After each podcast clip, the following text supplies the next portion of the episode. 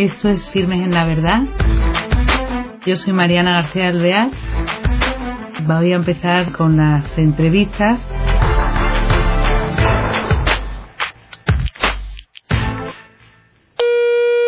Hola queridos oyentes.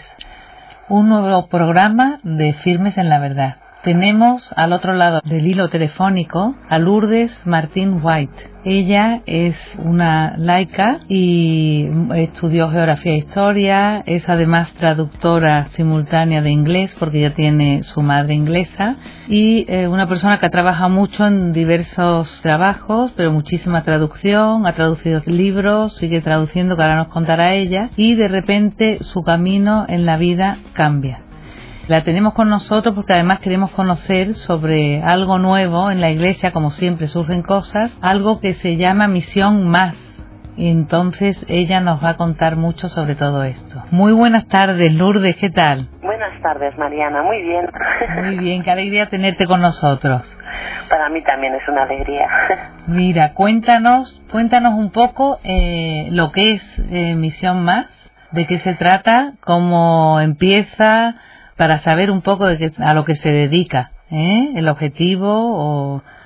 Pues mi misión más nace como un ministerio de amor y servicio, que es lo que significan las siglas, sobre todo de amor al sacerdocio, porque trabajamos mucho con los sacerdotes, junto con ellos, y misión más nace como la posibilidad de dar un cauce a, a toda esta vocación que un día me nace a mí de amor a la Iglesia y de con otras personas que comparten conmigo esta inquietud eh, empezar a hacer retiros, empezar a hacer distintos encuentros, conferencias, mm, adoraciones, eh, eucaristías, donde, bueno, pues con el objetivo de servir a la Iglesia, un poco la nueva evangelización, ¿no? Cuando Juan Pablo II decía que utilizáramos todos los medios a nuestro alcance, pues también, pues es utilizando todas las redes sociales, evangelizar y, llevar la buena noticia y decirle al mundo, pues a cada persona que está ahí, pues que Dios les ama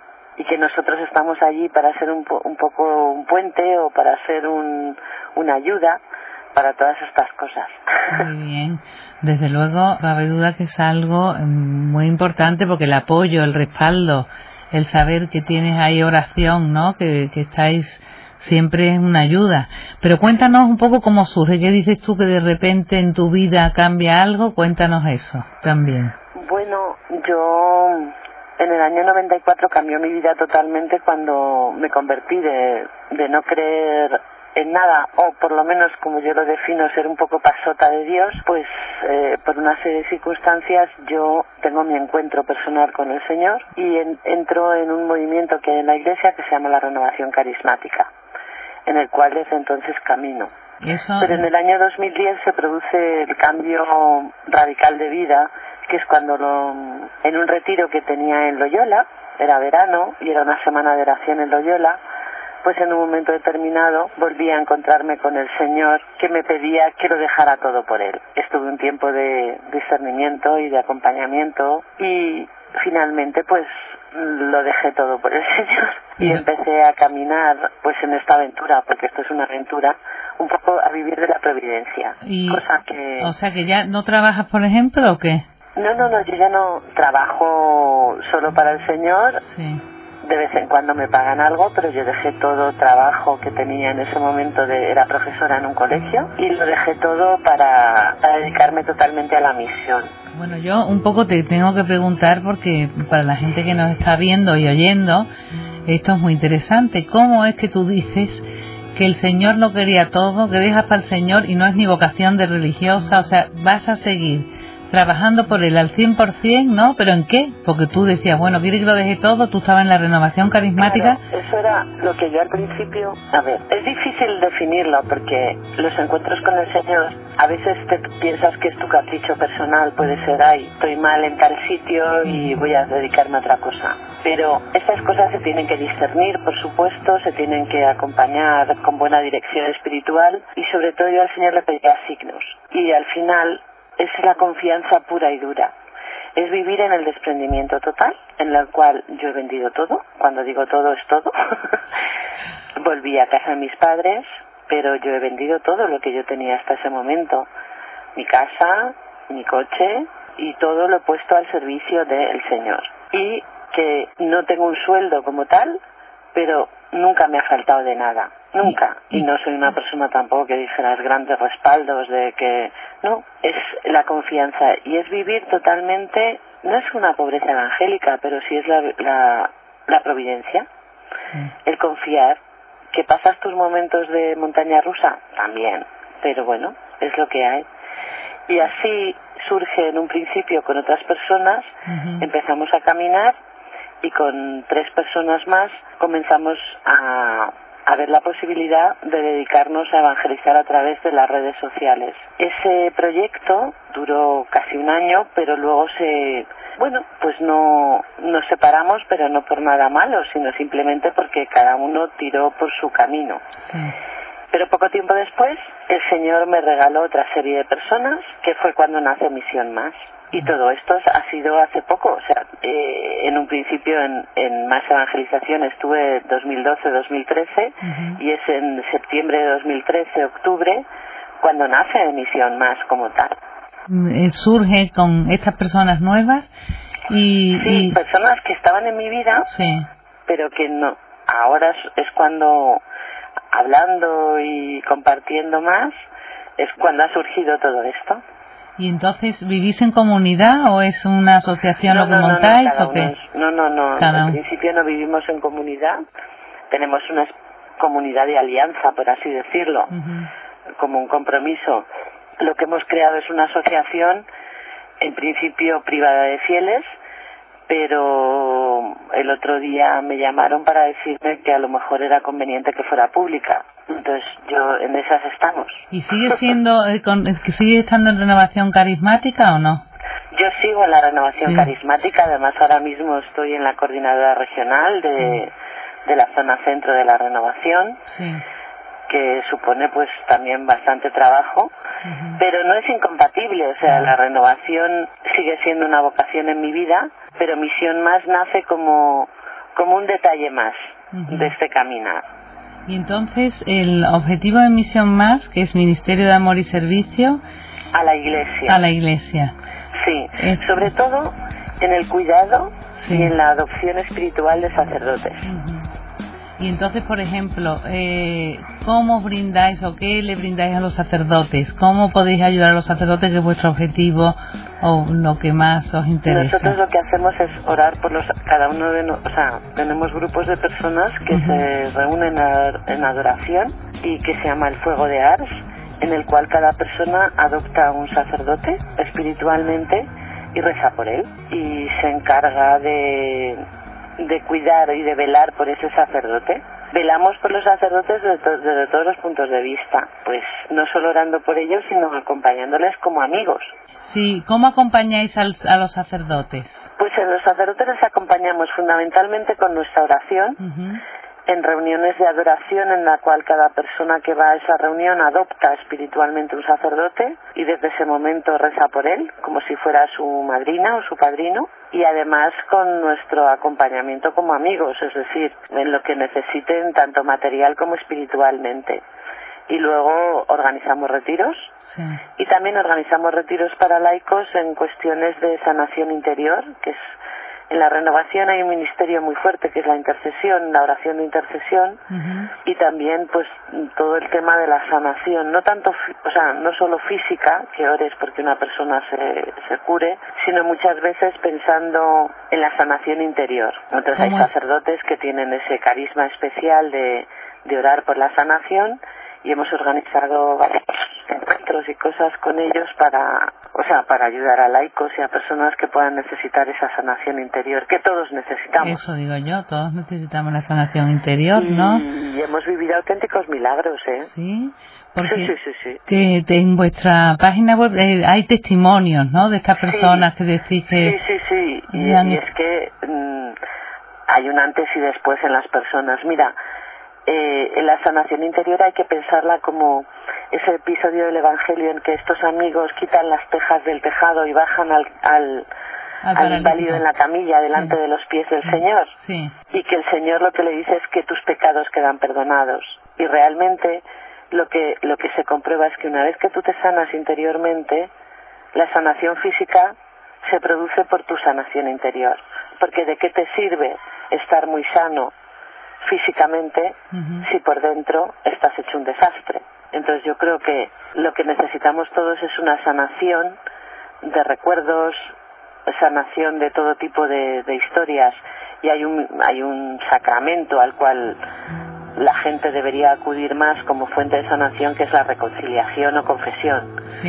Es el sacramento, aparte de la unción de enfermos, que es claramente el sacramento de la sanación, pero cualquier sacramento es sanador. Pero la confesión está comprobado que cuando una persona se confiesa y tiene una vida regular de, de, sacramental en el, en el campo de la reconciliación, tu vida cambia y no necesitas psicólogos ni, ni nada. O sea, pero que cuando estás enfermo, por supuesto, también el Señor ha creado médicos, psicólogos, psiquiatras y enfermeras y todo tipo de gente maravillosa.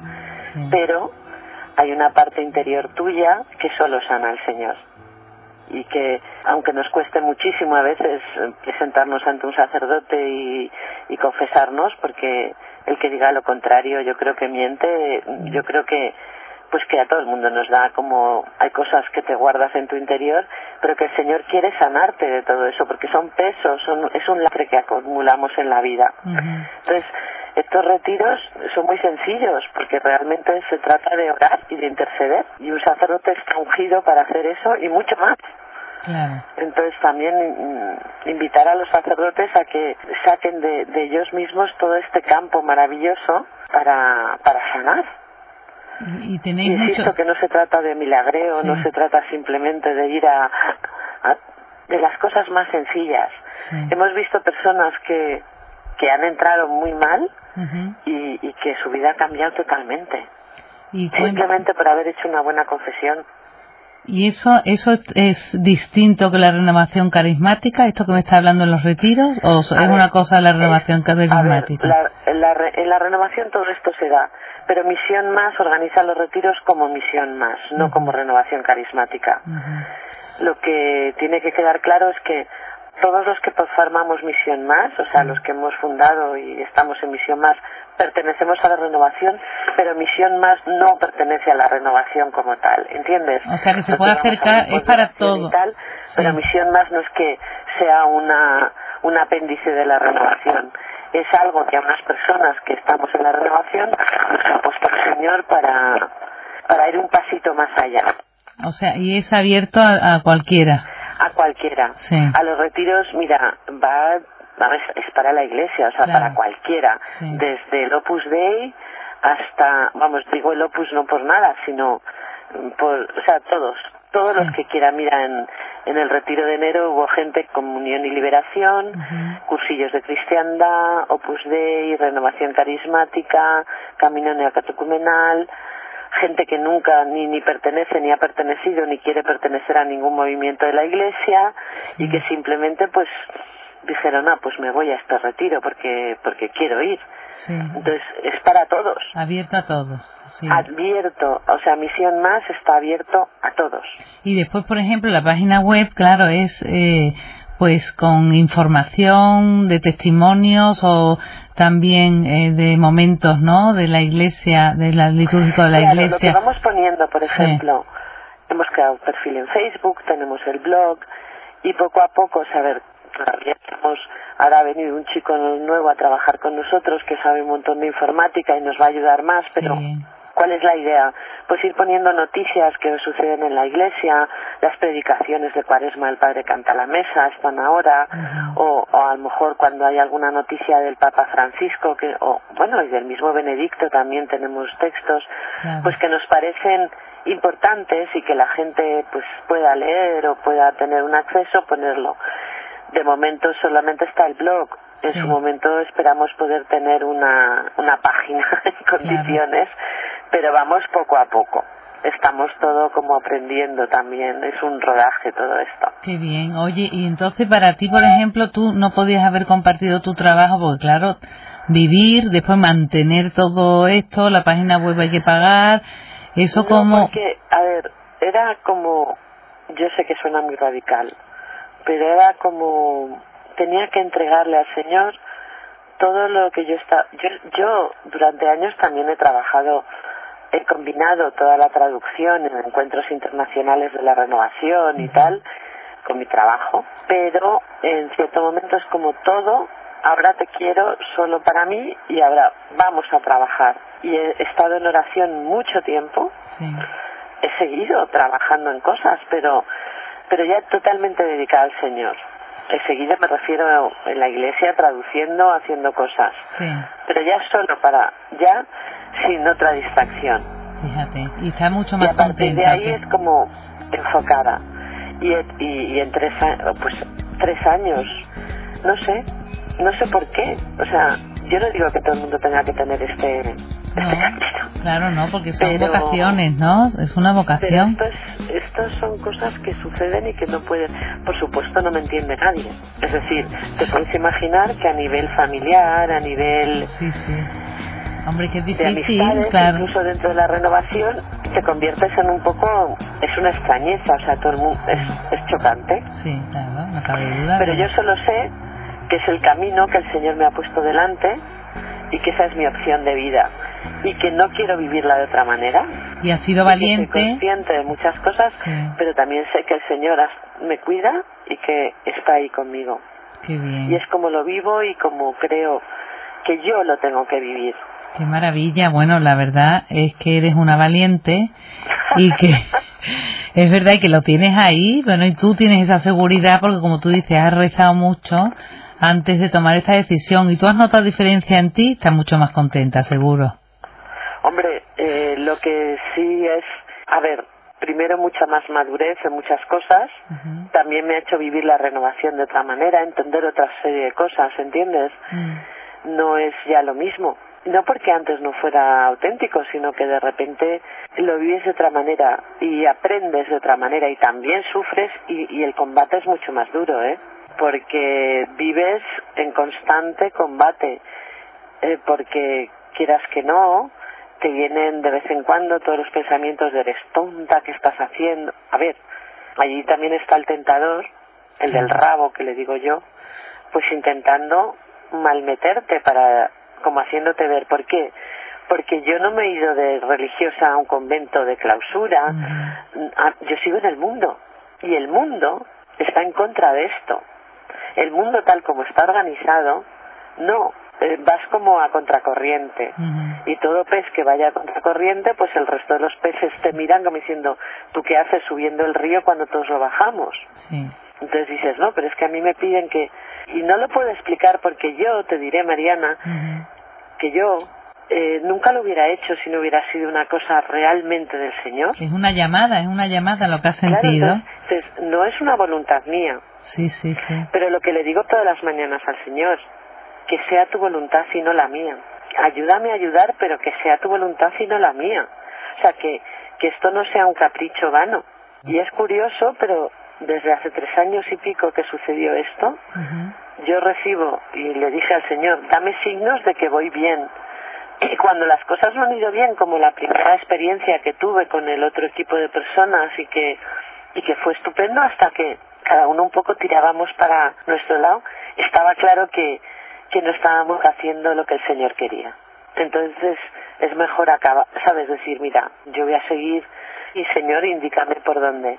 Inmediatamente conoce, o sea, me puso la oportunidad de, de otra serie de personas y una nueva vía. Entonces dices, pues es del Señor, porque yo ni lo hubiera soñado, ni, ni lo podía haber programado. Podía haber dicho, va, he fracasado y bueno, pues llorar en una esquina y volver a, a ver que, cómo retomo mi vida. Pero todo lo contrario, es como, no, te voy a dar, ¿sabes? Te voy a indicar exactamente.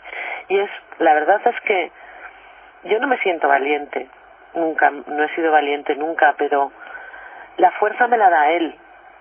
¿Sabes? Es lo de mi debilidad te haces fuerte, pues ya está. Eh, mi debilidad se ha hecho fuerte y, y lo que sí que tengo muy claro es cómo se ha reafirmado mi fe. O sea, yo nunca, yo llevo años en la renovación y soy una persona de con vida sacramental, de Eucaristía diaria y tal, pero como vivo yo ahora, como mi oración, mi vida, mi relación con el Señor, muchas cosas, cómo han cambiado, cómo he alcanzado una madurez y que todavía estoy empezando, o sea que todo esto y también un desierto, ¿eh? Sí, claro, también un desierto. Pero, oye, no lo cambio por nada.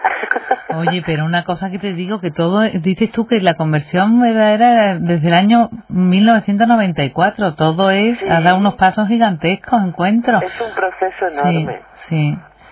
Y es que nos quedan, ya nos quedan cinco minutillos y quería eso, que esa conversión, tú, eh, tú practicabas, pero no, en realidad... Mm, no, no, no, no practicaba nada, yo vivía de espaldas a Dios. Pero estabas bautizada y no querías nada con él. A ver, yo hasta los 18 años fui a misa y tenía mi vida completamente normal, o sea, de, de, misa de domingo y tal. Y cuando entré en la universidad, pues por amistades, por la vida, y decidí que Dios no era, no era para mí. Sí.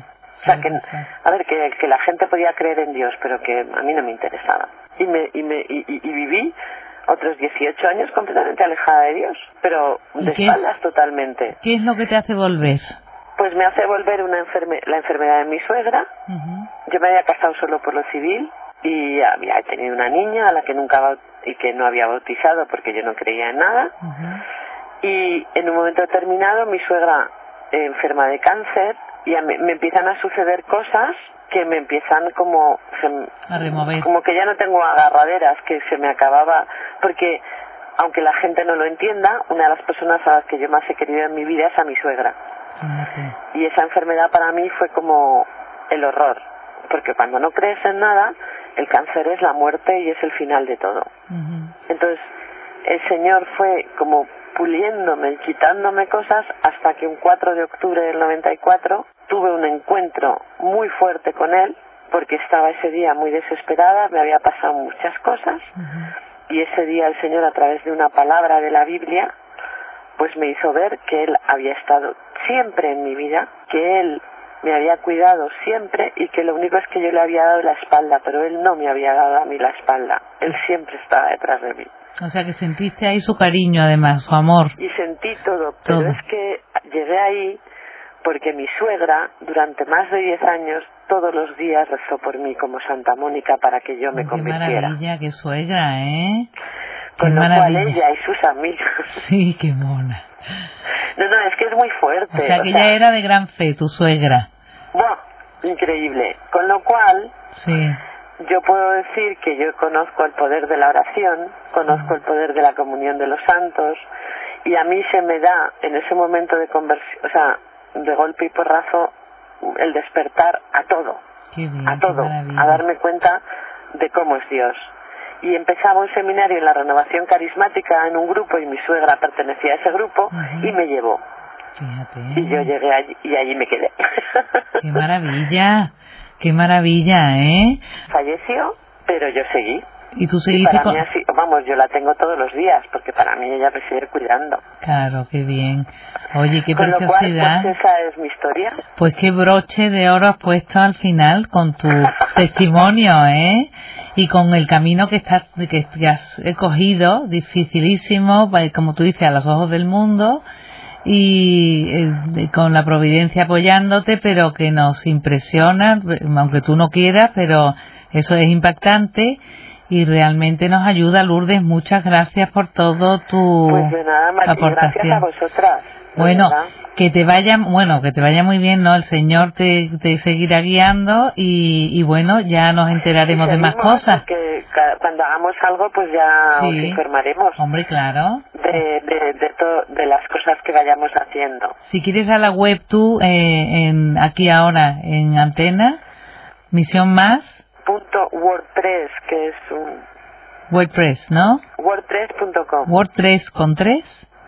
3PRSS, sí. Vale, vale. WordPress, W-O-R-D. Sí. press.com. Ah, muy bien. Y ese es el blog. Y luego en, Facebook es poner Misión Más. y sale el perfil de Facebook. El nombre es muy bonito. Ahí informamos de muchas más cosas. Muy bien. Bueno, pues queridos oyentes, eh, está claro que los caminos de Dios son insondables. ¿eh? Muchísimas gracias por escucharnos y hasta el próximo programa.